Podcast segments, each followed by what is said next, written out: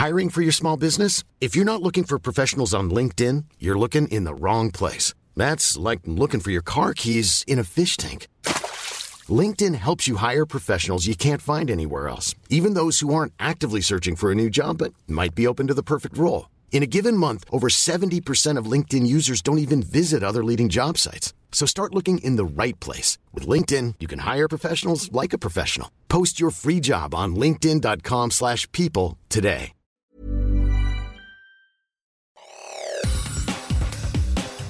Te saluda Roberto Escalante y esta es la información que tiene para ti Organización Editorial Mexicana. Miguel Ángel Zavala Reyes, segundo aspirante a la alcaldía por Marabatío en Michoacán, del Movimiento Regeneración Nacional, fue asesinado este lunes a bordo de su vehículo cuando se encontraba a las afueras de la clínica San Ángel de ese municipio. Esta es una nota que publica El Sol de Michoacán. El precandidato alcalde por Marabatío, quien era médico ginecólogo, fue interceptado por sujetos armados, quienes le dispararon en varias ocasiones cuando el morenista estaba dentro de su camioneta. El precandidato de Morena fue auxiliado por sus colegas médicos, quienes le brindaron atención inmediata. Sin embargo, el aspirante no sobrevivió al atentado. Por otra parte, el exalcalde de Tasco, Omar Jalil Flores, fue atacado a balazos en la autopista Iguala Cuernavaca, a la altura de la caseta de Zacapalco, en el municipio de Buenavista Guerrero. Esta es una nota del Sol de Acapulco. Fuentes de la Secretaría de Seguridad confirmaron la agresión y anunciaron un despliegue para buscar a los agresores. De acuerdo con los datos que se tienen hasta el momento, el exalcalde y exdiputado se trasladaba en su camioneta particular cuando fue interceptado por sujetos armados que lo atacaron y afortunadamente salió ileso de la agresión. En más notas. A mí me intimidaron de que iban a matar a mi mamá y a mi hermanita de 7 años y a mí, que éramos los únicos que vivíamos en la casa, ¿me entiendes? Y si no me hacían pasar por el verdadero responsable, que ahora ya se supo que lo mataron ese mismo día 23 de marzo, aproximadamente cuatro horas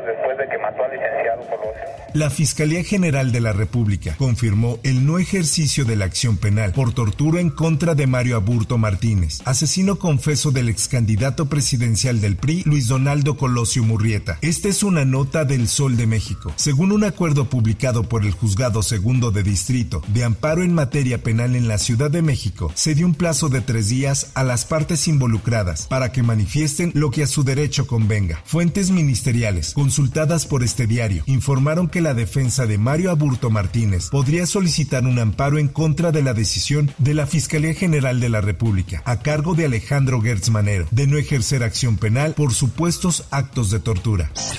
Por otra parte, Pues notamos que sí se separó un poquito más, se hicieron más grandes las grietas y cayeron más arenitas y pues material de construcción eh, en el piso. vecinos afectados en sus propiedades por los microsismos registrados en diciembre en la alcaldía Benito Juárez recibirán créditos blandos y asistencia técnica para la rehabilitación de sus hogares. Así lo adelantó Miriam Ursúa, secretaria de Gestión Integral de Riesgos y Protección Civil. Esta es una nota que publica la prensa. La noticia la dieron a conocer a 90 habitantes del área durante una reunión registrada el domingo con representantes del gobierno capitalino y la funcionaria, quien en conferencia de prensa reportó que 20 viviendas tienen riesgo medio, 6 alto y en dos casos como máximo será necesaria evacuarlas, luego de los movimientos telúricos de baja intensidad registrados en diciembre del año pasado. En temas económicos y financieros, Iberdrola dio por cerrada la venta de 13 plantas de generación de energía en México a la Comisión Federal de Electricidad. Esto en un acuerdo que ronda los 6.200 millones de dólares. En un comunicado enviado a la Comisión Nacional del Mercado de Valores en España, la compañía dijo que el cierre del acuerdo se dio tras obtener la autorización de la Comisión Federal de Competencia Económica.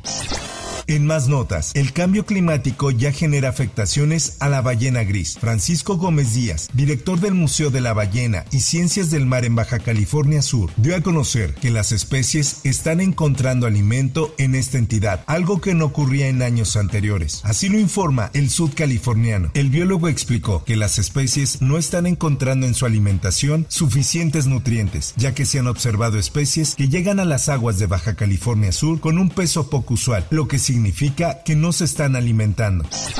En notas deportivas, el presidente de México Andrés Manuel López Obrador aseguró no estar al tanto de la investigación que abrió la Fiscalía General de la República en contra de la Comisión Nacional de Cultura Física y Deporte, que encabeza la exvelocista Ana Gabriela Guevara. Y así lo dijo. Escuchemos. Sobre la denuncia no tenía conocimiento porque la Fiscalía es autónomo, pero ya me voy a enterar de qué se trata, pero no sabía. Esta es una nota que da a conocer el esto. La semana pasada se informó que la Fiscalía General de la República abrió dos carpetas de investigación tras una demanda que presentó la Auditoría Superior de la Federación en contra del órgano deportivo, debido a presuntas irregularidades que están por encima de los 200 millones de pesos del ejercicio fiscal 2020. Por otra parte, el equipo de Cruz Azul Femenil Sub-19 se encuentra envuelto en una gran polémica, luego de hacerse viral un video en el que se ve a las integrantes entonar gritos homofóbicos ante las Águilas del América. Todo ocurrió en la previa del partido de la Liga MX, justo en la serenata que la afición celeste realizó al equipo. Hasta aquí la información y te recuerdo que para más detalles de esta y otras notas ingresa a los portales de Organización Editorial Mexicana.